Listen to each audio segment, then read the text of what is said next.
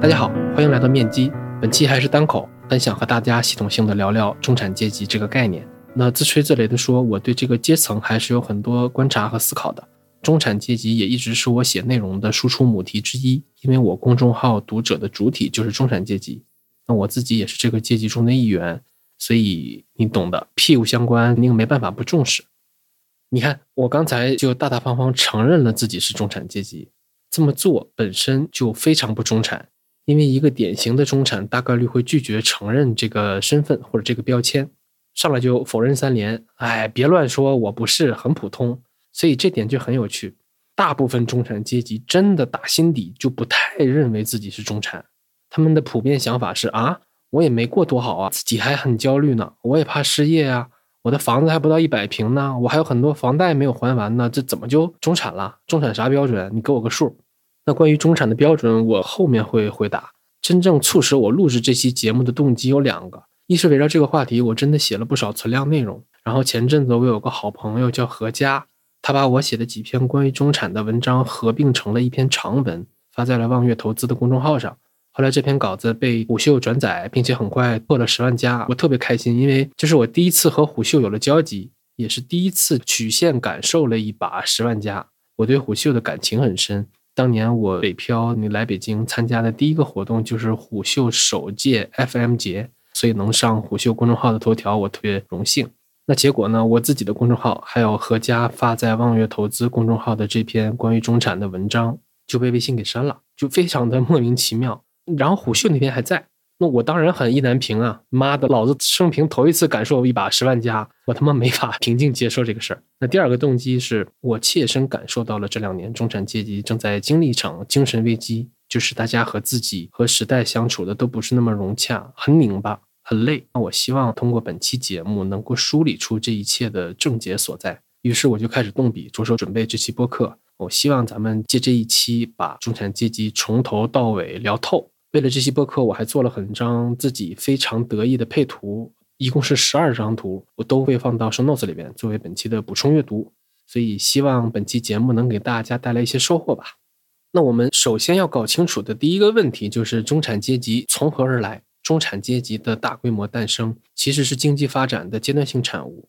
它具体来说就是经济处于中高增速的发展平台，再加上优势产业崛起带来的产业机会，还有高薪岗位。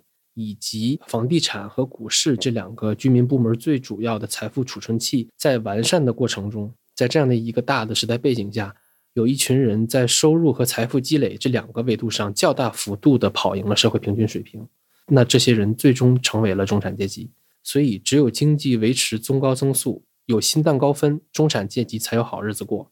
所以，时代的贝塔对中产阶级的诞生非常重要。其中，时代贝塔的一个重要表现形式就是 GDP 增速，而我们参考日本啊、韩国、美国、德国等主要发达经济体的 GDP 增速，就不难发现一个共性规律，就是大家的经济增速一定是逐步下台阶的。那 Show Notes 里的第一张图和第二张图就是在描绘这种经济下台阶的规律。它还有一个说法叫经济换挡减速，也就是说，随着经济发展，规模越来越大，基数越来越大。城市化率抬升、老龄化、少子化等等等等，以上种种的经济，我们管它叫慢变量。当这些慢变量开始起作用，经济增速越来越慢，是每一个经济体都无法避免的命运。这里我们可以把经济增速分为三个平台期：第一个平台期是中枢在百分之十左右的高增速阶段；第二个平台期是中枢在百分之五或者百分之六左右的中等增速阶段；第三个平台期就是百分之二到百分之三的低增速阶段。目前主要经济体中还处于高增速阶段的，印度应该算一个，但是印度的通胀率同样很高。那大家在国内认知度和讨论度都比较高的越南呢？这点比较反直觉，就是首先越南它并不算主要经济体，其次可能出乎很多人预料，越南近十年的经济增长增速大概是百分之六，所以越南其实它处于中等增速阶段。那处于中等增速平台的典型经济体就是我国了。过去十年，我国的 GDP 增速中枢是超过百分之六的。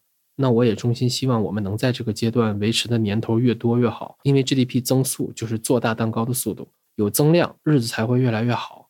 很多问题在发展中解决，腾挪余地也是更宽裕的。那低增速发展阶段有两个典型的经济体，一个是日本，失去的三十年期间，日本的经济增长中枢大概是百分之三，而且是进二退一，每隔几年就有负增长。这段历史呢，大家可以在 show notes 里的第一张图看到。另一个就是美国，从一九八零年至今，经济增长中枢大概也是百分之三左右，但是你看它维持了超过四十年。那巧合的是，在低增速发展阶段，日本和美国的中产阶级都活得不太好。日本是因为九十年代那场经济泡沫，直接把企业和居民部门的杠杆给拉爆了，所以资产负债表一直处于还债的状态。这段历史，我想很多听众也都并不陌生。那美国是因为从一九八零年代开始，在新一轮的全球化浪潮下，不断的对外进行产业转移，大量制造业岗位流向了更有成本优势的东亚，那本地的就业岗位就会随之减少。然后零六年那轮的加息周期又拉爆了很多家庭的房贷杠杆，所以很多中产也是在这场次贷危机当中被最终扫地出门了。前面我们说了中产阶级的诞生，对吗？我们再重复一遍：中产阶级诞生于 GDP 处于中高增速阶段。有优势产业崛起，带来了高薪岗位，还有产业机会，再加上房地产还有股市这两个居民部门最主要的财富储存器，带来了财富增长。那这样的宏观背景下，中产阶级是野蛮生长的。那另一个能佐证 GDP 增速对中产阶级有很大影响的例子，大家可以看 show notes 里的第三张图。这张图想表达的核心观点就是，不同国家的中产阶级感受还不太一样。相对而言，新兴经济体的中产阶级感受是崛起，那发达国家的中产阶级的感受更多是受挤压。你们看图中的那条红线，就会发现新兴国家中产阶级的财富增速是明显要高于发达国家的中产阶级的。那这种增速的差异就会造成大家的感受也非常不同。这点我们后面也会具体解释。那宏观经济增速的每一个百分之一，它对个体造成的体感的影响都是迥然不同的。那我们刚刚讨论的是从宏观层面来看中产阶级是怎么诞生的，接下来要进一步讨论的是中产阶级是怎么消亡的。这也是一个 这两年大家热衷于讨论的显学，对吧？说好的橄榄型社会呢，怎么就变成了大前研一口中的 M 型社会了呢？怎么就下流社会了呢？咋就阶层滑落了呢？中产阶级的滑落分两个层面，首先是经济肯定进入了低增速的平台期，然后增量蛋糕越来越少。而且新蛋糕因为分配的问题很难分配到你这儿。其次呢，本国的优势产业也逐渐式微了。当然，优势产业衰败的原因是多种多样的，有可能你是被别人卡脖子了，比如当年日本的芯片产业；有可能呢是别国的产业崛起把本国的产业给比下去了，比如日本还有德国的汽车产业、韩国的造船业，那其实某种程度上都被我们给抢走了很多的份额。那也有可能是本土的优势产业向海外转移了。能对外转移的产业一定是有成本优势的，所以说企业转移到海外是有超额利润的。但是这些超额利润是被跨国公司集体走了，产业的员工是分不到的，而且产业的员工的岗位可能也消失了。那还有一种可能呢，就是产业跟着 GDP 增速一起慢慢变慢，渗透率逐渐饱和了。那也就是说，企业没有必要再努力了，对吧？你该占领的市场份额都已经占领到了，所以企业就会开始逐渐的缩减资本开支，然后工作岗位减少。如果找一个例子的话，其实当前的中国的移动互联网行业就有点这个状态。总之，优势产业渐次的式微，然后那些优质的高薪的岗位数量还有收入都会大受影响。最终，这些宏观的趋势传导向了中产阶级的收入端，就是第一个层面，就是收入端的层面。第二个层面，因为经济发展过程中出现了危机，导致房地产还有股市这两个最典型的财富储存器出现了价格暴跌，那最终影响了中产阶级的财富端。其实我真心认为，哈，就是资产价格下跌问题不大，只要经济还能发展，那还有现金流能够买入，价格其实是会慢慢涨回来的。但最要命的就是，如果这个资产价格当中包含了杠杆，那价格下跌就会把杠杆拉爆的。那一旦杠杆拉爆，比如出现了资产净值小于负债的这种情况，那说白了就是资不抵债了，那你的资产负债表也就废了。为什么大家总说十次危机九次地产，就是因为房地产里边总是带着杠杆的。比如在日本经济泡沫破裂期间，日本楼市的指数的跌幅，单单是指数的跌幅就高达百分之七十。关于这点呢，大家可以在 show notes 里的第四张图看到具体的走势。所以说，九十年代日本史上那场最大的经济泡沫的结局就是楼市跌去了百分之七十，股市是直接腰斩的。所以当时很多企业还有家庭部门，他们买房买楼的首付比例也就一到两成。那这种杠杆水平，你在遭遇腰斩有余的跌幅，肯定是爆仓啊。所以，如果中产阶级在收入和财富两个让他们成为中产的两个维度上都遭遇了暴击，那结局就只有消亡了。前面说的都比较宏观，其实我这里边还想再 call back 一下，就是我们换一个角度，重新再捋一遍中产阶级是怎么诞生的。啊，我保证大家听完会觉得比较治愈。那接下来我要引入的这个新的角度叫历史进程和个人奋斗。这里我强烈建议大家，如果方便的话，现在进入 show notes，一边看第五张图，一边听我说，这样的效果是最好的。因为这张图它的信息量比较密集。图五我整整做了一上午，信息量很大，所以如果你光听，可能不太理解我们在说什么。啊，其实我做这张图主要就是想让大家感受一下什么叫历史进程下的个体奋斗。这里边我要挨个解释一下，就是我在这张图里边引入了几个核心的要素。第一个要素就是它的横轴展示了每一年进入劳动力市场的代际是在哪年出生的。那这里边我们假设就是二十二岁进入了人力市场。那它的红色折线是当年的 GDP 增速。前面说了，GDP 增速意味着做大蛋糕的速度。那蓝色折线它代表的是当年的 M2 的增速。大家可以把 M2 理解为我们国家有多少存量的货币。那 M 二增速就意味着存量货币每年的增长速度，财富肯定是用货币来计价的，对吗？所以换句话说，货币是财富的计量单位。但是呢，信用本位时代，货币是很容易超发的。那如果货币的扩张速度很快的话，大家的财富肯定也会跟着水涨船高。这里面我们举个例子，让大家感受一下。你可以看图五当中的那个蓝线。零八年，我国推出了四万亿政策。那零九年，M 二的增速就飙到了百分之二十九。同一年，房股双牛，所以这本质上就是一种货币超发带来的财富效应。接着看图，我们还有一个要素，就是黄色的柱子。这个黄色的柱子，它是代表着当年的高校毕业生人数。前面说了，我们假设二十二岁大学毕业生进入劳动力市场，然后开始在劳动力市场变现自己的人力资本。那黄色的柱子越高，就说明当年进入劳动力的人就越多，那竞争也就越激烈。所以黄色柱子它本质上反映的是代际的竞争烈度。所以你看，八零后真的很爽，他们大学毕业时正好是零几年，经济处于高增速的发展阶段，蛋糕快速增长，然后同龄人毕业生才三四百万，大学生供不应求，工作也好找，也不卷学历，大家都有机会，每一个人都有美好的未来。然后工作个五六年，完成了第一阶段的资本原始积累，也该成家立业了吧？又赶上了楼市的黄金十年，股市也有两波大贝塔。那对应图片的右上角，我还放了两张热力图，它们和横轴的年份也是一一对应的。两张热力图分别统计了沪深三百指数，还有北京和上海房价的年度涨幅，然后我取了一个平均数。这里边我来举一个例子，我们看一下这张图是怎么用的。横行竖列，大家可以看一下，二零零五年那一列，二零零五年一九八三年出生的人二十二岁，然后大量的涌入劳动力市场。那一年的高校毕业生人数有多少人呢？是三百二十五万人。那今年的高校毕业生人数有多少人呢？是一千一百五十八万人。今年涌入劳动力市场的年轻人是零五年的三倍有余。你看到这儿，你会羡慕零五年那帮人吗？其实也不用太羡慕，因为站在二零零五年。如果我们再往前倒五年的话，也就是两千年，两千年的高校毕业生人数只有一百万人，是零五年的三分之一。所以你说那帮一九八三年的人，当年大学毕业的时候，会意识到自己抓到了时代红利吗？我想不会。他们想的是今年怎么毕业生人数这么多？我想他们内心也是吐槽的。那好，说回零五年，我们继续竖着看零五年这列。零五年的 GDP 增速是百分之十一，你可以理解为它就是经济的需求端。那高校毕业生人数就是人才的供给端。好，经济增速百分之十一，M 二增速高达百分之十八，沪深三百当年的涨幅是负百分之八。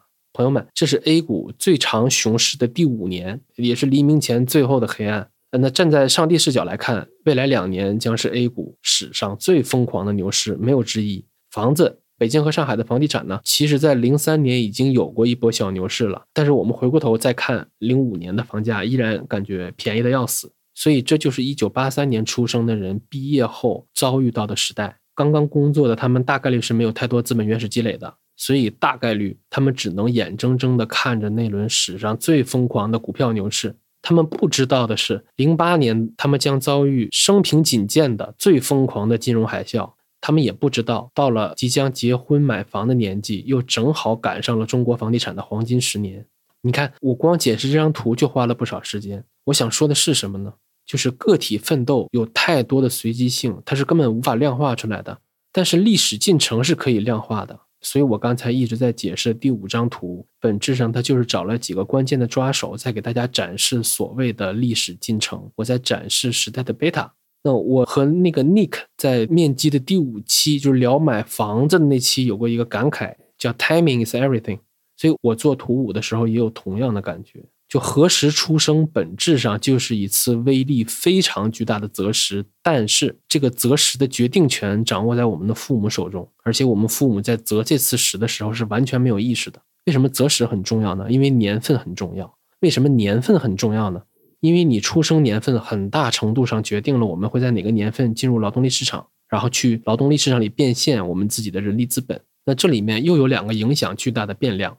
第一个，劳动力市场的一大筛选标准就是学历。那当年的高校毕业生数量就是劳动力市场的供给端，那劳动力市场的需求端其实是不同行业的经济增速。所以，供需结构直接影响了代际的竞争烈度，还有每个代际它的人力资本变现的难易程度。第二，每年都有一批二十二岁的年轻人开始变现自己的人力资本，那他们将在未来二十年遇到什么样的历史进程呢？经济增速高不高？期间有没有赶上过货币超发？工作五到十年完成资本原始积累后，钱都拿去干啥了？股市和楼市两个居民财富的储存器，是否给予了你一个巨大的上行周期？因为以上我说的每一点，其实都对你能否成为中产阶级有着至关重要的影响。但你觉不觉得这一切听起来都好随机、好玄学啊？其实我就是想让大家意识到这一点。我以前特别好奇一件事儿：为什么不同年份出生的人，也许大家出生年份只差了几年，但是在思想观念上竟然能有如此大的差别？所以我在做 show notes 里的第五张图的时候，我是隐隐约约感受到了一些线索。那也许这个问题的答案其实就藏在年份当中，因为 GDP 还有 M2 的增长的斜率会极大的影响一个代际的价值观还有思考的方式。一个人二十二岁的时候遇到了高增速还是低增速，他就是有天壤之别。二零一四年毕业的人和二零二二年毕业的人，他感受能一样吗？我就是二零一四年毕业的。我的财富观就在二零一六年被极大的改变了，因为我经历过二零一六年，我亲眼目睹了北京前无古人，肯定有后无来者的房地产牛市。因为我经历过它，我觉得房子就是一切。我当时二零一六年在汇新里租的那套房子，我租的时候大概市价是两百二到两百四十万左右，好吗？我住了一年，这套房子涨到了三百九十万，然后房东赔偿了我两个月的房租，让我赶紧滚。他想置换，所以他着急卖房。你们知道这种遭遇对一个穷小子的自尊心打击有多大吗？我当时真的恨透了北京，我也压根儿没想过能留在北京。当然，后来我有幸抓到了一波产业红利，但那是后话了。那你说，一个二零二二年毕业的大学生，他对工作、对买房、对发财会是什么样的看法呢？我觉得他大概率是没有看法的。为什么呢？因为二零二二年高校毕业生人数是九百六十七万人，同一年考研的报名人数是四百五十七万人。也是在同一年，国考的报名人数是二百一十二万人。所以，如果一个人他是在二零二二年毕业的话，大概率他是没有什么就业意愿的，压根儿。那我们继续讨论，为什么不同年份出生的人，他的思想观念会有这么大的差别？还有一个原因就是年份它是无法展示出产业机会的。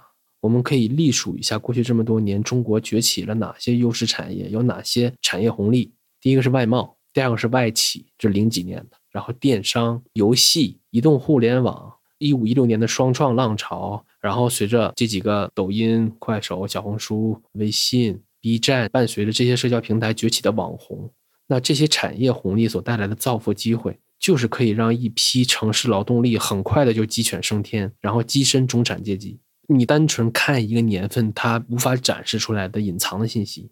同样的，房子还有股票在不同年份都有很大的波动。这些极端年份，如果你经历过，也会很大的影响一个人的财富观。你到底是压了房子还是压了股票？最终的这个结果又很容易让人们形成很强的路径依赖，对吗？就是过去二十年压房子的人的结局一定是远远好于压股票的。那你在房子上赚过大钱，肯定会对房子有很大的路径依赖。所以这些要素都很大程度上影响了不同代际他看待人生、看待经济的底色。前面说了，我希望大家意识到时代还有出生年份对一个人的影响。其实很多事它就是非人力可为的。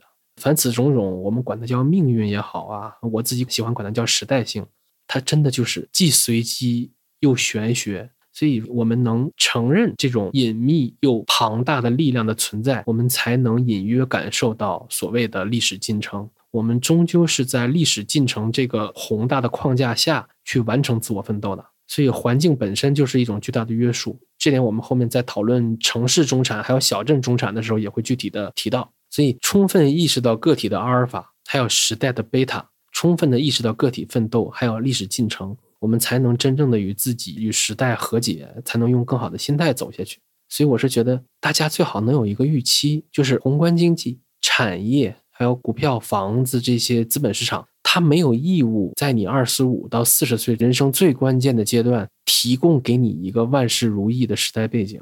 或者我这么说，你又怎么能确定自己赚钱的最好的十五年正好能落在经济高增速的发展阶段呢？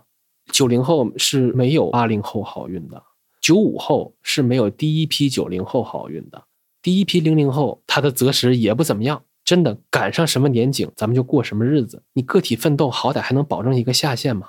所以宏观真的只能用来接受，要么你就润。但是你也不妨想一想，这个世界上还有哪个主要的经济体能够提供超过百分之五以上的经济增速？我真心觉得意识到这点非常重要。如果大家过分的不满、不甘心，很可能就会频繁的陷入精神危机。那这也正是当下很多年轻代际还有中产阶级所遭遇的情况。要么有一批人恨自己生不逢时，要么有一批人留恋往日的荣光。因为产业红利终将也会消散的，大家都有窗口期。这点我们后面也会谈到。那可能你听完这些，可能会觉得我靠，你说的这套太命运决定论了。好，刚才我们讨论了中产阶级的诞生，其实我说的那些路径都是靠代际奋斗一路拼上来的中产阶级。那未来还有一个中产的来源，而且我相信它在未来会越来越主流，就是靠代际传承，靠投胎，靠卵巢彩票，你中没中？那你说，如果一个人生下来他已经是中产阶级了，那是不是更加的命运决定论？我真心觉得，就是未来靠投胎会很普遍。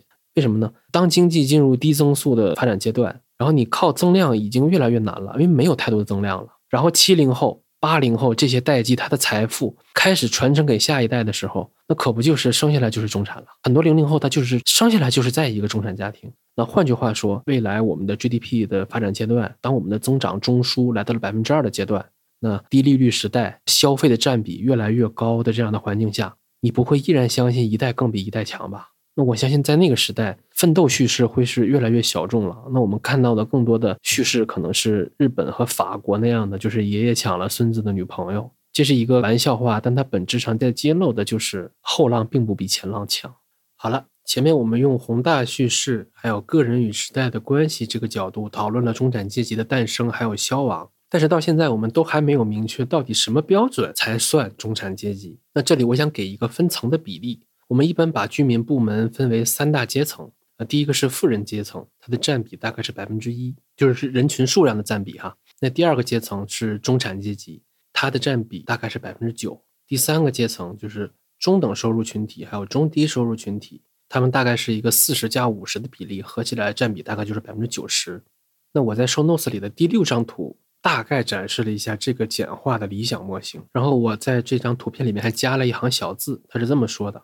中国的阶层分布更像是火箭的形态，少数富人阶层在火箭的最顶部，中产阶级瘦小而且难以界定，中低收入群体在最底部，但是和中产阶级混在一起，没有明确的界限。其实这个居民部门三大阶层的比例在各大经济体都是有相似性的，包括大家可以回看一下 show notes 里面的第三张图，你看这份老外的报告，它的分布比例差不多也是百分之一、百分之九和百分之九十。那既然中产阶级它在社会的人群占比大概是 top 百分之十级别的，那我总得给大家找一个数据模糊的感受一下吧。这里我引用国家统计局发布的《二零二二年国民经济和社会发展统计公报》里的数据。国家统计局有一个分法，它的具体规则就是将所有调查的户数按人均收入水平从高到低排序，平均等分为五个组。因为它是等分的，所以意味着每一个组都占百分之二十的国民人口。分组大概是高收入组、中高收入组、中等收入组、中等偏低收入组，还有低收入组。既然中产阶级的人数占比在 top 百分之十级别，那它肯定属于高收入组。那根据二零二二年的统计公报，高收入组的人均可支配年收入是九万零一百一十六块钱。注意哦，人均可支配收入它指的是到手的税后收入，是你真实能拿到手里的钱。因为它是人均，意味着它是按照人头来平均的。什么意思呢？如果你是一个高收入组的家庭，然后你是一个三口之家，那你的人均可支配收入是九万出头，对吧？相当于你的家庭口径的到手收入就应该是九万乘以三口人是二十七万。所以这是国家统计局的一个官方标准，大家可以感受一下。那我还有第二个标准，这个是我自己定的，然后也是我个人最认可的，大家可以听一下有没有道理。居民部门还有一个说法叫四座大山。意思是刚性支出躲不掉，这四座大山分别是住房、教育、医疗、养老。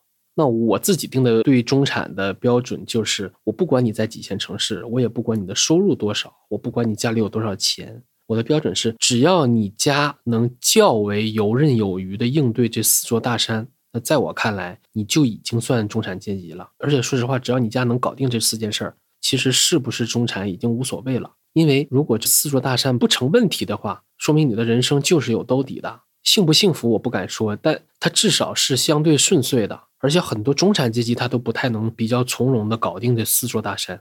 为什么我觉得这四座大山它能成为界定中产的标准呢？因为它本身客观上就对一个家庭提出了很多硬性要求。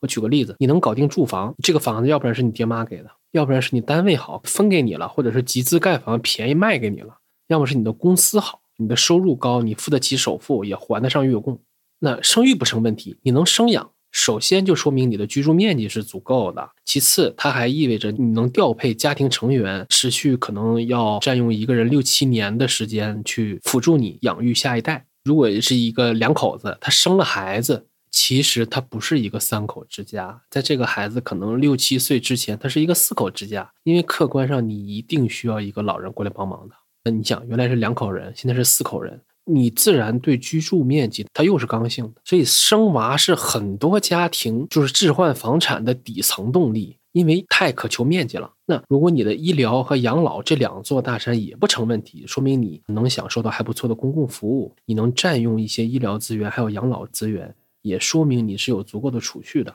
所以，如果你能搞定以上问题，说明你一定是收入有保障的，而且你的收入一定是可预期的。你的负债的压力是可控的，你有闲暇的收入，还有时间去进行自我投资，你还有基础的社会保障，然后你还能得到一些来自家庭的支持。那如果一个人能做到这份上，难道他还不算中产吗？很多所谓的中产阶级，尤其是大城市的第一代新移民中产，他都没办法游刃有余的搞定这四座大山，因为每一座山的成本都太高了。那如果用我这个标准去套，你说什么人是中产阶级呢？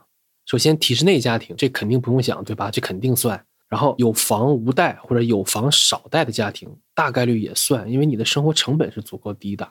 那如果一家或者你们家族祖孙三代都在城市里边，大概率也是算的，对吗？那你说一个农村娃娃他来大城市打拼，然后立足了，他成了第一代移民，第一代移民他算不算？他自己有可能是算的。那你在农村住着的爹妈，他们的住房、养老、医疗问题。你能不能兼顾好啊？你说我把父母接过来，好，那父母接过来又变成了你自己的住房的问题，对吗？所以大家真的不用去纠结有多少钱才算中产阶级这个问题，永远也讨论不出来一个答案。咱们就扪心自问：四座大山有没有信心搞定？能搞定，咱一定是中产，而且很可能比中产还要幸福。接下来我还想跑一个题，就是单拎出来一类中产。他们是县城中产或者叫小镇中产阶级。其实这些人的人生是游离于中文互联网主流叙事以外的。我们习以为常的是大城市里边的各种故事，也就是我们第一部分讨论的。表面看是个体奋斗，其实都是坐电梯的人。这里边有特别多时代贝塔的力量。但是县城中产。尤其是县城里面非体制内家庭的孩子，他跻身中产的路径是很多人的盲区。至少对我来说，这就是一个巨大的盲区。所以接下来我想单独讲一个小镇青年或者说县城青年一路打拼成为中产的故事。这个故事它来自晚点 （Late Post） 的一篇很精彩的报道。那这个原文我也放到 show notes 里了啊，作者叫朱凯林。这篇报道就非常完整的还原了一个县城普通家庭的孩子在县城这个环境里边白手起家，不靠坑蒙拐骗，也不靠接近权力体系，只靠他自己的街头智慧，靠非常高的风险偏好，靠本分经营，成为了一名县城中产。而且更难得的是，这篇报道还展示了他这条路径要承担多少代价。我们的主人公他叫万洪波，他是一个大学生，本科是计算机专业的。毕业以后，他回到了县城。第一次创业是和人合伙开了一个网吧，电脑什么的都是顶配。但是这个生意申请不到资质，所以最后就失败了。万洪波的第二次创业，他是跟着政策走的。因为二零一零年商务部提出过阳光早餐工程，那万洪波他最多的时候搞了七个摊位，但是每月只能净赚两万块钱的净利润。那代价是他每天只能睡四个小时，投入很多，回报少。最后呢，他就放弃了这个生意。也放弃了创业的心，他去考了一个公务员，那时候还比较容易。公务员当的好好的。二零一三年的春天，他专门请假，开着他自己新买的这个别克君越。自己开车去了上海，参加了一个叫“领袖之道”的培训班。你想，这么一个远离互联网风暴的小地方的年轻人，凭借着他自己对商业的嗅觉，还有他自己很强的行动力，每一个小老板行动力强都是必要条件。那他投身到了当年如火如荼的 O2O 的这个浪潮，好古早的词。他在他自己所在的县城里面做了一个县城的团购。后来美团来到了万洪波所在的这个县城，那他的项目肯定也就被干死了。这里边还有一个很有趣的细节，就是这个县城团购的项目，它的项目启动资金是三十万，是万洪波借的，他自己烧掉了二十五万，还剩五万块钱。然后万洪波用仅存的五万块钱作为首付，买了他们县城的第一个高层小区。后来这个盘呢升值了，而且涨得还不少。所以万洪波的这个第三次创业，就是这个县城团购项目，最后因为这套房子其实并没有亏钱，反倒还赚了一点。我觉得这个细节很真实了。过去这么多年，很多小老板都是这样的。如果你只顾着创业，忘了买房，那很有可能结局就是相当悲惨的。第三次创业失败以后，王洪波决心再也不创业了。他决定好好上班。但是，二零一六年，他的第一个孩子出生了，然后小朋友查出了有先天疾病。之前万洪波攒的钱根本不够看病的，他父母的钱也被万洪波这几次失败的创业都给败掉了。所以，最终万洪波再次被迫下海创业。那原因其实和无数个小老板一样，就是为了养家。那万洪波的第四次创业，他选择加盟了蜜雪冰城，然后在他所在的县城开了奶茶店，生意很好。但是为了应蜜雪冰城他这个区域经理的要求，万洪波必须不断的收铺子、开新店。每开一个新的店铺都需要大量的借钱。到了二零二二年，此时万洪波已经创业四年了，他开了十家蜜雪冰城的这个奶茶店，然后加上做活动啊，一共投入了两百四十万，其中他贷款了一百五十万，而且自己买的那套房子也抵押了。所以你看，一个小老板做到这个份儿上，真的非常不容易。我看到这篇文章，既感慨又感动。你想，一个小老板需要怎样的大心脏？他需要怎样的异于常人的风险偏好？那代价是什么呢？就是万洪波他大腹便贫，而且有糖尿病啊，又因为他过度劳累，就把自己当老板，然后耗费心力。这些年他身体也出了不少的毛病，因为他身体缺钾，每天晚上要醒来好几次，白天容易犯困。万洪波他每天巡店就靠一辆摩托车。他能困到在自己骑摩托车的时候睡着，因为他骑摩托车睡着了，还出过两次车祸。那其中有一次撞在了洒水车上，万幸就是没撞死别人，也没撞死自己。但最终就是断了几根骨头。直到今天，万洪波他这个创业故事还在继续着。但是我看完真的心头一惊，因为大家仔细想想，负债创业开连锁品牌，我特别怕这是一个结局不太好的故事。另外一个让我很感慨的点在于，你看小老板有多不容易。七窍玲珑心，一方面得够狠，另一方面呢还得能屈。你看万洪波的四次创业，前三次都是失败的。你说一个普普通通的小老板、个体户，他哪有什么所谓的经营九七可言呢？说白了都是游牧民族，被环境逼迫，他必须不断的去寻找下一片草场。他每一次迁移都是试错，都要砸一笔资本开支，都有被淘汰的可能。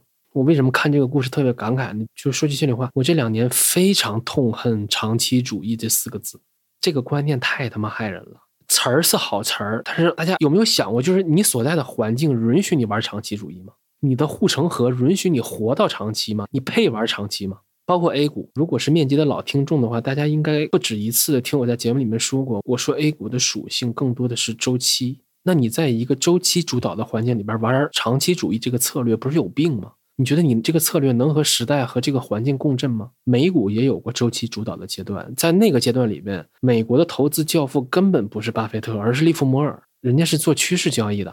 然后我把这篇晚点的报道发给了一个小老板。这个小老板是二零一四年我在门户网站实习的时候，他是带我的师傅。二零一五年就我认识他就一年多，他就跟随着那个双创、大众创业、万众创新的浪潮，他辞职了，然后离开了北京，回到了他的老家江西新余创业。然后和万洪波一样，他也搞社区团购，那最后当然也失败了。但是呢，这哥们儿也不亏，他把他的创业合伙人变成了老婆。那你想在老家这样的环境，肯定也没有太多机会。前面我们也说了。你想个体奋斗，但是你是会受到环境的硬约束的。那最后我这个带我的老师，他也回到了上海。我看这篇报道的时候，立刻就想起了他，我就把这个文章也发给了他。他看完以后，在微信上回我的话，我给大家读一下。他说：“我现在每天就生活在明天怎么做，明年怎么做的恐慌当中。我最近总推荐问我毕业干啥的老家亲戚们去考公务员。”换我们二零一四年认识那会儿，我绝不可能这么说，就没办法长期主义，能他妈保持现金流就不错了。自己做真的就只能像文中的主人公一样，每天操心，不断的想。所以我就想通过这个县城中产的这个样本，告诉大家，你在什么环境里面打拼，它其实都有代价的。第一代城市移民有他的苦，那县城的小老板也有他注定要吞下去的苦。我也跑个题，我也奉劝大家不要动辄上来就言必称长期主义。真的，你自己干过吗？上来就扯这些轻飘飘的话。举个我自己的例子，内容从业者应该长期主义吗？听起来这是一个天然对长期主义非常友好的行业，对吧？但现实是什么呢？你作为一个内容从业者，或者恶心点的说，IP，你都是非常依赖平台的，对吗？那如果一个平台是算法逻辑主导的，请问你还有长期吗？你现在看的抖音网红和你二零二零年看的网红还是同一批人吗？那如果你的流量红利期只有十八个月，你却抱着长期主义的心态慢慢搞，是不是脑子有病？我还没有说你有可能这期间遭遇的各种其他的风险呢。所以带情绪的说，我知道长期主义是好东西，它也是一个很棒的心态，但是大部分情景下，你在现实环境里面去实现它，总是觉得哪里不对劲。拿着长期主义的这把锤子，看哪都像钉子，但是你敲又敲不进去。真的未必是锤子的问题，而是我们自己对环境的识别它就不够。那进一步的，我还想延展一下，就我们回看，除了你中了一张卵巢彩票，你运气好，时代红利、城市化呀、房地产啊，然后产业红利，对吧？移动互联网啊，做生意啊，还有流量红利，这三种红利其实都能催生出一批一批的中产阶级。但是以上三种红利它都是有窗口期的。红利终有尽时。那我在说 notes 里面的第七张图，就向大家展示了这三种红利。也就是说，如果你能有幸抓住上面三种红利当中的一种，大概率就能跻身中产阶级，而且速度很快。但问题也随之而来了，任何一个中产阶级都必然要回答一个新的命题，就是红利都有窗口期。当窗口期不在了，当窗口期关闭了，超额的收入也消失了，你怎么办？对此，我自己有两个应对的思路。第一个思路就是，大家要打心底去相信红利终有远去那一天。现在的好时光都是老天爷赏饭吃，运气好赏给我了，那我就要配得起这份好运，对吗？怎么做呢？就跪下来，把老天爷赏的这碗饭舔干净，不要逼逼赖赖，不要矫情，不要追问什么人生的意义，不要嫌苦嫌累，就是闷头干饭，多吃一口是一口，因为没准明天人家就过来把饭碗收走了。第二个思路，我管它叫跳船力。就如果你意识到势头不对了，如果你意识到自己在做的这件事久期不会长久了，碰巧你又发现了一艘久期更长的船，那哪怕付出一些代价，我们也要换一条船，绝对不要留恋。那对中产阶级来说，就是得预设自己在三十五岁啊、四十岁的时候，我们作为一个劳动力的优势就会消失，但我们能不能提前的未雨绸缪，多储备一些金融资产？都用自己手里的现金结余去交换那些更长久的、能持续产生现金流的资产。就比如说，我们失业的那一天真的来了，我们敢不敢下海，勇敢的让市场对自己定价，而不是继续依赖于雇佣关系？宏观来看，我国的白领或者是职场人士，大家的收入曲线，它的高峰就是会偏左的。包括我自己身边互联网从业者偏多，我观察他们就有一个很明显的感觉，就是其实他们相对的高收入都是对短久期的补偿，因为他们的职场生涯是比较短的。我在准备这期节目的时候，也看了一些关于中产阶级的资料。你比如说日本，大家比较羡慕日本的就是它的终身雇佣，还有年功序列制度。那说白了，这两种制度就是熬年头，对吧？你的收入和你的工龄直接挂钩，收入曲线的高峰是非常靠后的，久期很长。因为我最开始看的时候还很羡慕。我们前面说了，斜率的高低、久期的长短，其实都会影响一个人的职场观或者他对赚钱的态度。但是日本企业的终身雇佣制也是有代价的，他们招聘员工排在第一位的，最看重的是忠诚，其次才是能力，然后是耐力。刚才说的这三点是有先后顺序的，也就是说，如果你是一个日本企业的员工，副业这种事儿就不要想了，你不可能搞副业的，因为你搞副业就是对企业不忠。其实我后来看一些日本的书啊，还有文章啊，有个非常明显的感受就是。人家真正的把儒家文化 继承了下来。你想想，年功序列制度，等级尊卑，上下分明，不同职级的人在盖自己名字印章的时候，都要有一定的倾斜角度。为什么呢？因为你倾斜这个细节，就象征着对领导点头哈腰。我相信有些听众听到这里边，已经会感到非常不适了。所以这种对比还挺有意思的。我们说日本是发达经济体，但是其实相比之下，我国的大城市才是更偏西式的。我觉得这种反差很有意思。那我国有没有像日本那样的终身雇佣制呢？那其实也是有的。大家可以想想是谁提供了终身雇佣制度。那接下来我们就要引入另外一类中产了。其实我现在真心觉得，体制内呀、央国企、事业编还是很幸福的。它未必能提供多少超额收入，但大概率它能提供超越你当地社会平均工资水平的薪酬，而且薪酬还只是明面上的。还有更多的隐性福利才更吸引人，比如体面的社会地位。这种社会地位会在大家家族聚会呀、同学聚会呀，尤其是相亲市场上会有非常明显的体现。你再比如相对低的生活成本，尤其是面对四座大山的成本，前面我们也谈到了。还有更稳定的九七，以及随之而来的心态，还有生活状态都会很好。还有一点很重要的，就是在相亲市场上的择偶优先权。这点非常重要，因为一个人是有相当概率，他可以通过婚姻与本地的优渥家庭进行绑定的。大家可以感受一下，其实体制内外孰优孰劣是比较出来的。越是经济发达，尤其是民营经济旺盛的地区，体制内的比较优势就越不明显。那反过来也是成立的。但是你看那些优渥的体制外家庭的孩子，他们在择偶的时候，其实普遍也会优先选择偏体制内的家庭。我觉得以上内容其实是在揭示一条跻身中产阶级的暗线，而且这条路线真的相对更容易。具体呢，我在后面聊到中产阶级如何避免阶层滑落的时候也会谈到。好的，总结一下前面我们聊到的中产阶级诞生还有消亡的时代背景，并且介绍了在不同环境下跻身中产阶级的几种途径。那下半部分我们要展开聊聊中产阶级的生存美学。它包括如何度过阶段性的精神危机，还有与时代融洽、与自己自洽的生活方式，包括如何避免阶层滑落、平稳的穿越一轮轮的经济周期。那这部分我会比较谨慎，因为我很怕一不小心就落入俗套。众所周知，阶层滑落还有通胀这些话术，往往最能拿捏中产，而且中产阶级四个字本身就是流量密码，因为中产阶级在一定程度上是掌握着中文互联网的话语权的。网上从来不缺关于中产的内容，这个阶层也被贴上了很多标签。那比如三联周刊旗下有个公众号叫“三联生活实验室”，其实我还挺爱看的。那看多了，我居然摸清了他们起标题的套路。他们的套路就是四个关键词的随机组合，这四个关键词分别是北京、中产、年轻人。然后再加上某种消费现象或者生活方式，真的不信你们可以去他们的公众号上自己去翻，每篇文章的标题里边都能找到我刚才说的四个关键词，屡试不爽。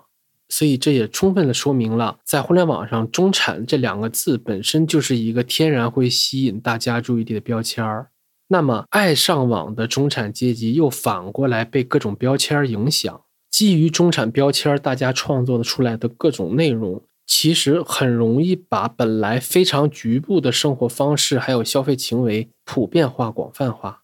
就是很多人看到以后，会潜移默化的认为，哦，现在中产流行这个，那我也尝试一下。我是无意批判这种现象的，也并不是说它不好，但是。这一整套东西其实无形中就给中产安排了非常多的鄙视链，而且这些鄙视链里面还夹杂着媒体流量，还有各种品牌的推波助澜。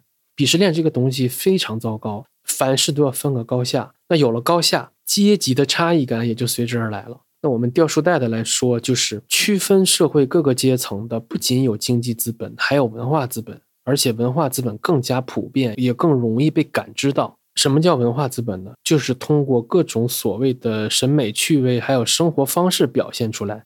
它其实比你有多少钱更能彰显出你的阶级地位。毕竟没有人会直接显摆自己的账户余额，所以消费、审美、生活方式就成了反映出阶层感的抓手。那这些抓手就是鄙视链。那我在 show notes 里的第八张图就展示了一些鄙视链，但它一定是挂一漏万的。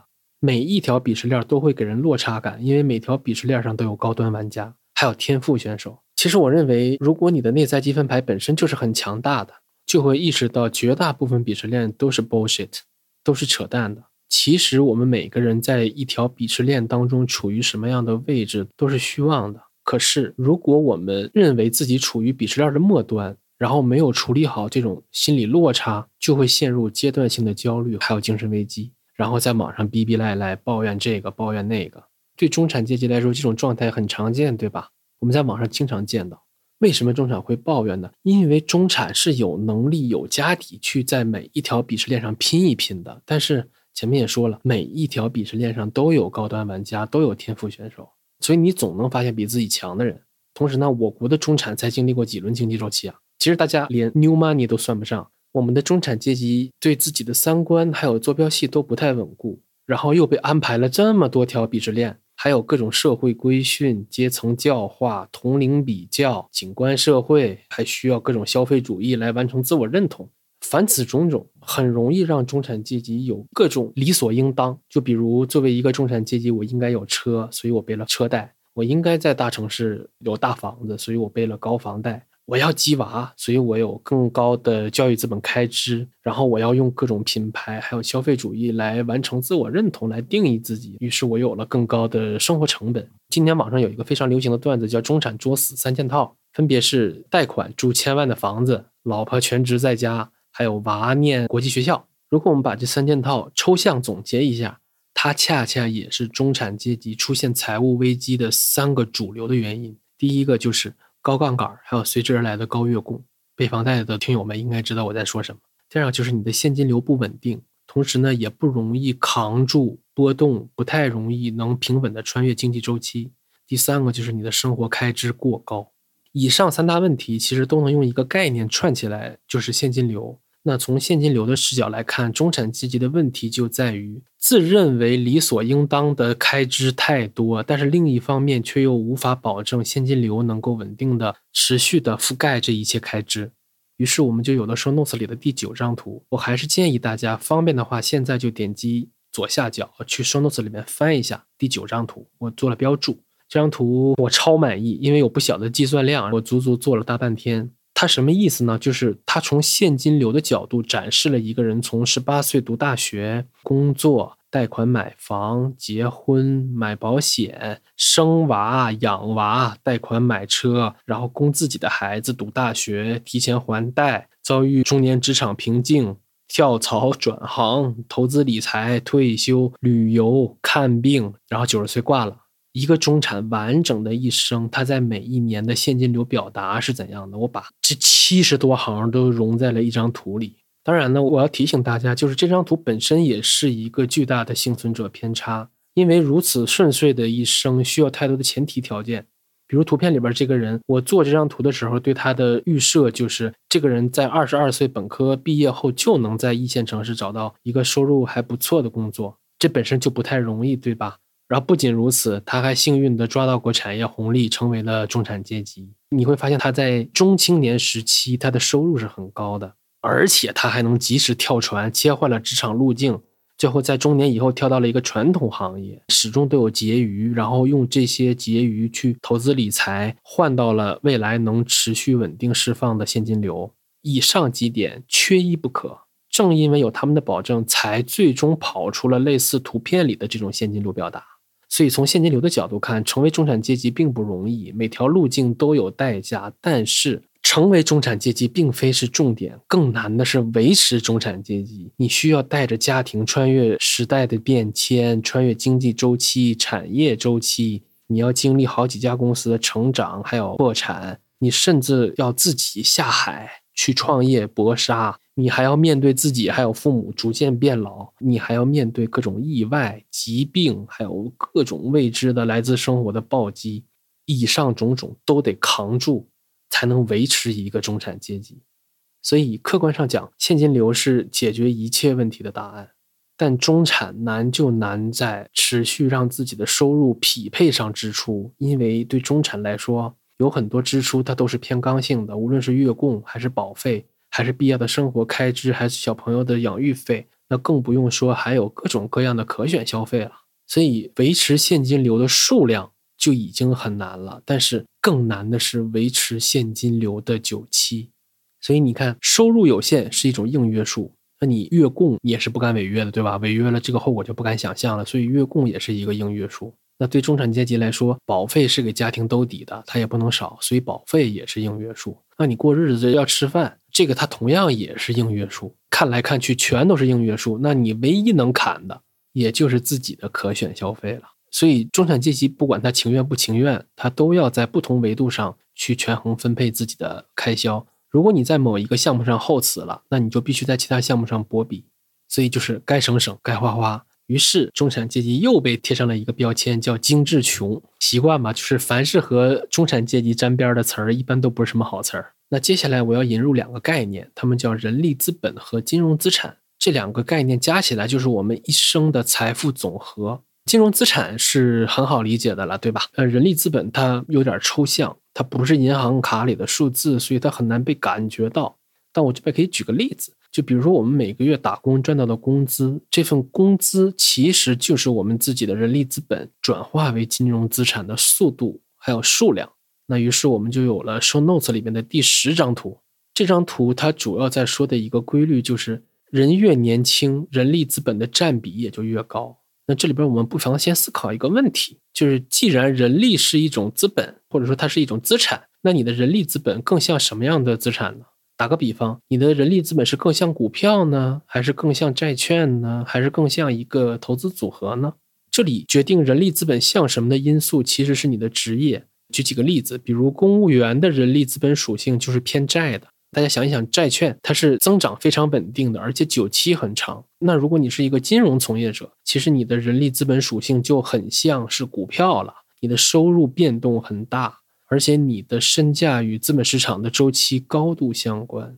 我觉得一些互联网大厂的员工，他本质上更像是一只成长股，就是他有几年的收入增长是非常快的，但是成长股它的久期不太好。那普通的打工人啊，还有个体户啊、小老板，他们的人力资本其实介于股和债之间，它有点像低评级的债券，就是经济平稳的时候，他们的收入也比较稳定。那经济不平稳的时候，他们的收入也是波动的，差不多有点像一个百分之三十的股票加百分之七十的债券这样的一个组合。那我引入人力资本这个概念，就是希望大家意识到，我们还有一笔隐形的，而且未来会持续释放的财富，就是我们自己的技能还有时间。因为很多人在算自己有多少钱的时候，是会忽略掉自己未来能赚到的钱的。理解了人力资本，就尤其在我们年轻的时候，它的占比是非常高的。明白这些道理，大家再去看那些平时我们耳熟能详的理财建议，或许会有新的感受。比如，为什么我们年轻时要投资自己呢？因为年轻时人力资本是占绝对大头的，所以投资自己，它对增加人力资本的效用是最大的。再比如，为什么要在公司附近租房呢？因为在公司附近租房可以让我们的工作状态更好，那我们的工作状态好就可以提高人力资本的弹性。那为什么要有一个运动爱好呢？因为过了三十岁就很容易中年发福，然后你随便熬个夜就能萎一天。其实这些表现都说明了你的人力资本的曲线在下降，而且下降的斜率是很陡的。所以我们要锻炼，要保持外貌，保持好的状态，这样可以拉长人力资本的久期。所以，大部分职场人士的焦虑都是在担心自己人力资本的久期不够长。但是前面我们也说到过，就是中国的职场人士他的收入曲线高峰就是明显偏左的，你的人力资本的优势不可能一直持续，我们迟早在职场中都是会被嫌弃的，我们的收入是会递减的。所以，最好的解决办法就是随着年纪的增长，让自己的金融资产占比越来越高，然后让金融资产去释放现金流，来弥补上我们逐渐下降的人力资本。那具体怎么做呢？我们就来到了 show notes 里的第十一张图。但是，金融资产并不是白来的，对吗？它需要克勤克俭的交换。那这里面我就得 call back 一下前两期的内容了。要把人力资本转换成金融资产，我们首先就得让自己赚到的钱能存下来，有结余。那这里的关键是做高储蓄率。关于这部分呢，我要回放一段第十五期的录音，大家可以听一下。权益资产的潜台词就是不确定。那我唯一能确定的就是不断的存钱，然后不断的去交换，这是我唯一能掌控的因素。但幸运的是，存钱恰恰也是。积累财富最关键的动作，那基金经理们熬着夜卷到秃顶，可能就是为了提高那百分之一的超额回报。他为此付出了巨大的代价。但是呢，我完全可以想办法从生活中提高百分之三的储蓄率，这太轻松了。朋友们，在存钱方面，在抠的方面，我们远比自己想象的要厉害。就与其你花时间研究怎么提高投资回报率，不如多存点，多换点，对吧？这都容易啊。好，我们存下钱以后，第二个关键步骤就是要把它换成金融资产。那这部分我再给大家回放一段第十三期的录音：现金换现金流。你深刻理解这个概念之后，你会意识到，就是它支撑了你需要不断去买入的原因。你可能每个月都要去买，每个月都要去买。我觉得它是给了你一个很强大的持续买入的理由。对，因为你得持续去换，因为你自己赚到的钱它也是 flow，它也是流动出来的。然后我很喜欢现金流的还有一个原因就是说。它强调的是一个换的概念。那如果你是一个投的概念，我今天我攒下来一千八，我要去投，我会担心，我说，哎，下个月这个一千八它收益怎么样？但你换你就没有那么多妄念了，对吧？它就是去换，反正你也知道这是一个长期的动作，下个月的一千八你还得去换，这个动作就很重要。那我还想提醒大家的一点是，中产阶级的现金流不一定都是工资，还有很多小老板和个体户他赚的其实是经营性收入，它不是工资性收入。比如我赚的就是经营性收入。而且理论上，小老板和个体户一定会比白领赚得多，因为这些人他承担了经营性风险，这点白领是不用承担的。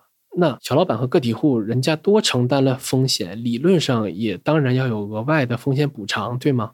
我二零一八年出来自己单干的时候，头两年其实是非常恐惧的。具体恐惧什么呢？第一点就是我脱离了我自认为主流的路径。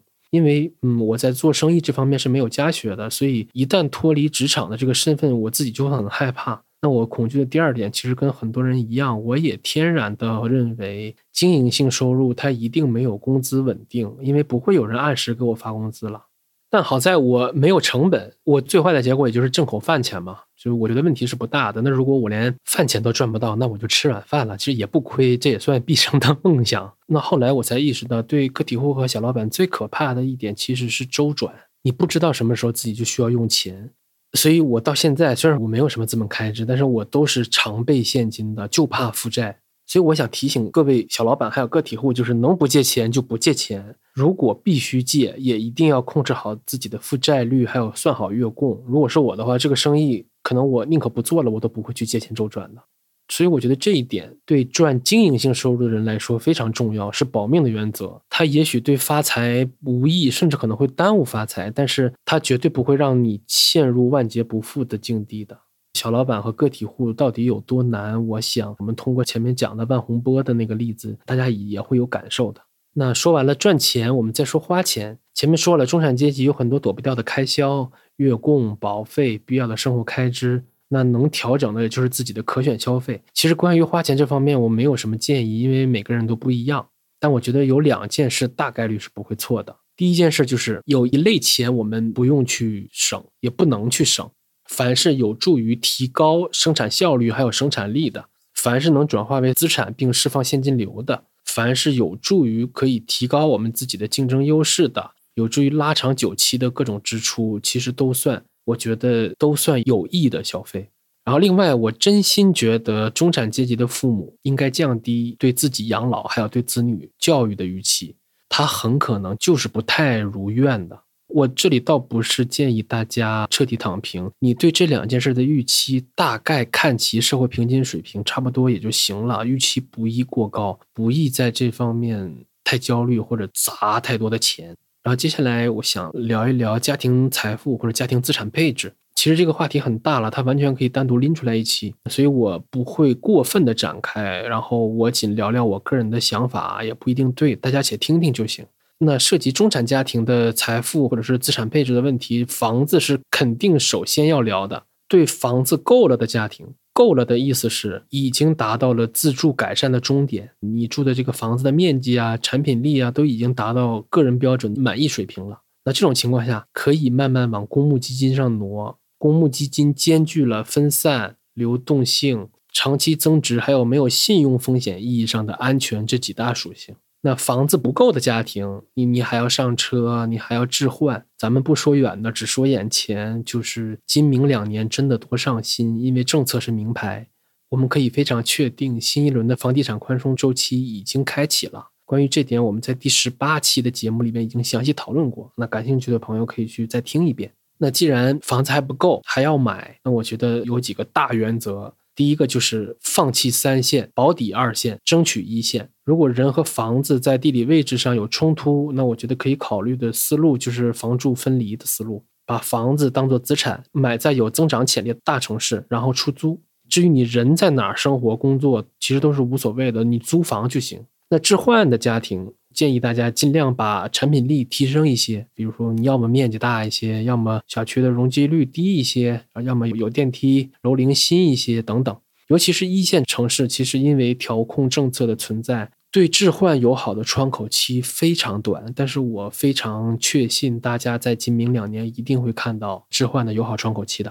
还有，就像很多股民，他都是在牛市进场的。那类似的很多新中产家庭，他买房也都是在上一轮，就是一六到一九年这轮一二线城市的地产牛市进场。如果当时你的杠杆不太理性，杠杆率比较高，或者你的利率很高，现在月供有压力了，我是觉得可以适当的注意定语，适当的提前还贷，然后降低一些负债率。今年也盯着点这个转按揭的进度，你尽量把这个高利率的房贷置换掉。那房子说完，我们说基金，这又是一个巨大的话题，也是不可能几句话就说明白的。那我做面基这档播客，也是希望能帮大家去了解各种各样投资的思路，还有各种各样的基金经理。那就算你把钱交给基金经理了，不自己管钱，你也必须形成一套完备的、自洽的财富观、市场观和投资观。那这三观，我用大白话解释一下，就是你要非常清楚。钱对你意味着什么？多少算够？我是在一个什么样的环境里边玩一个什么样的游戏？然后我打算怎么玩？只有你自己的这个三观稳固了，才能成为一名合格的持有人。注意，我说的不是投资者，而是一名合格的持有人，然后才能挑选到真正适合自己的产品。那最后是保险，对中产家庭来说，保险是刚需。原因很简单，只要你是中产家庭，一定意味着两件事：第一，你的人力资本是超越社会平均水平的，你能赚到钱，你能赚到超额收入。第二，你一定是有一定的财富积累的，就是说你有金融资产。那保险保障的就是人力资本和金融资产。关于这点呢，大家可以看一下 show notes 里面的第十二张图。那我在这里面勾勒了一个人的保障金字塔，医疗险和意外险它保障的就是一个人的或者一个家庭的金融资产，重疾险和定期寿险它保障的就是你的人力资本。那中产家庭需要保险的原因，就是你的财富积累经受不起这两类资产被生活暴击，所以必须用保险来兜住下限，出事儿了也不至于返贫。保险公司帮我们兜这个底，代价就是他每年要拿走我们三到八个点的家庭收入。这里边我也预告一下，就是关于保险，我会再单独录一期单口，完整的介绍一下家庭的风控观，这点是很重要的，科普一下几大险种的用法。那接下来我们要聊一聊中产阶级如何避免阶层滑落。要做到这点，其实还要躲避很多坑。那为此，我专门总结了一份负面清单，一共有十条，我报个菜名哈。他们分别是高息理财、存款创业、最新炒股、乱加杠杆、大病一场、突遇意外、遇人不淑、中年离异、子女败家、老人瞎作。每一条背后都有很多家庭的血泪教训，所以每一条都得尽量躲着走。但我自己的风控观是，我不太相信我能完美的避开以上十条里的每一个坑，而且这里面确实也有运气的成分。比如大数定律下，很可能我就是那个倒霉蛋儿，凭什么只能别人倒霉，我就不倒霉呢？从逻辑上也不太合理，对吧？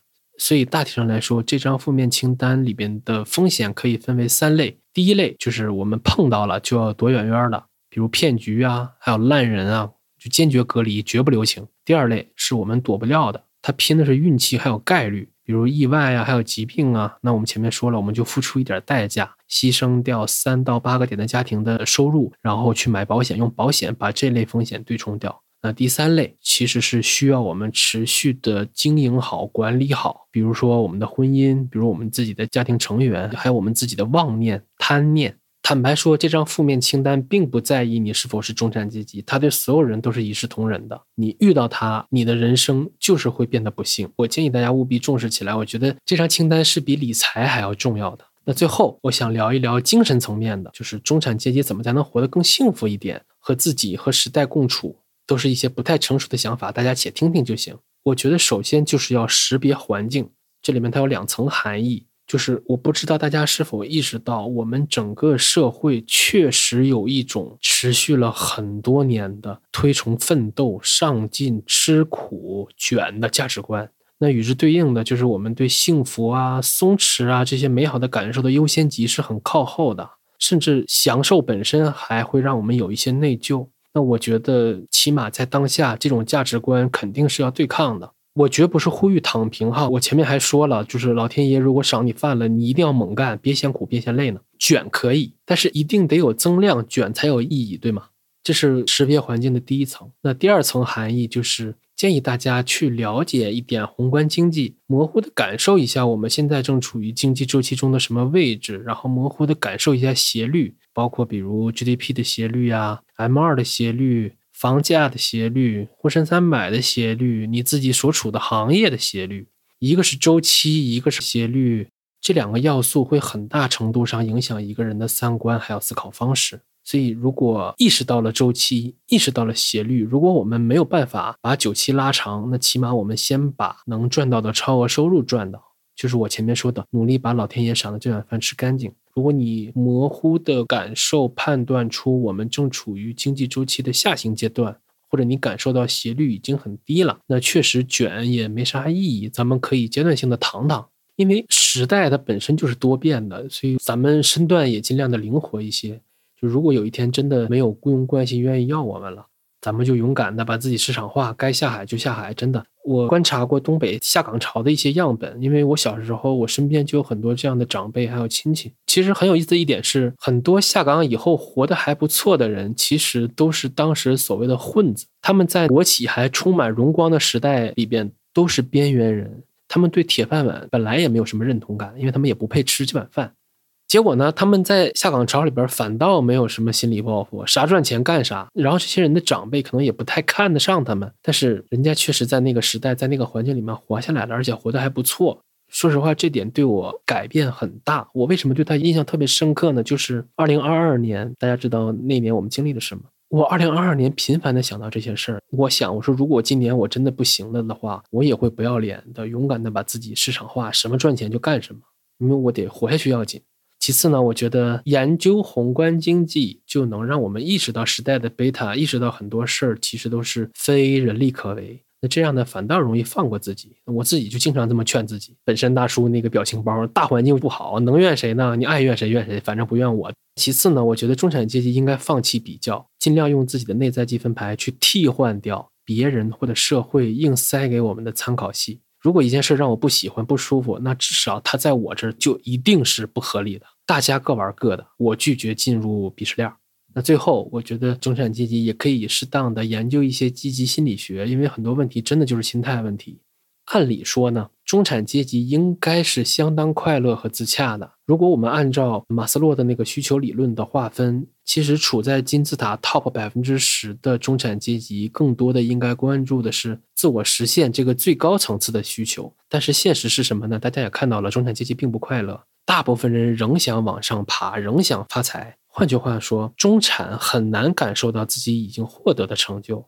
他对不如自己的人视而不见，然后对自己不如的人念兹在兹，耿耿于怀。所以，希望中产阶级能更多的关照一下内心吧。其实，就算你不这么干，时代也会逼你这么干的。或者说时代会引导你这么干的。我前阵子去中信出版社玩，有一个编辑老师，他是负责商业、财经、创业领域类的书目的出版的，那他就跟我说，这两年他负责的这个类目的书其实都不太好卖。那反过来就是心理学方面的书就很容易突然就火了。其实畅销书就是时代的一面镜子。那我就借用一本书名来结束本期节目。那我祝听众朋友们都能活出心花怒放的人生。这是一本书名，它是一本被书名耽误了的好书，主题就是讲积极心理学的，作者是清华大学的彭凯平老师，非常值得一读。那本期就到这里了，感谢各位的收听，我们下期见。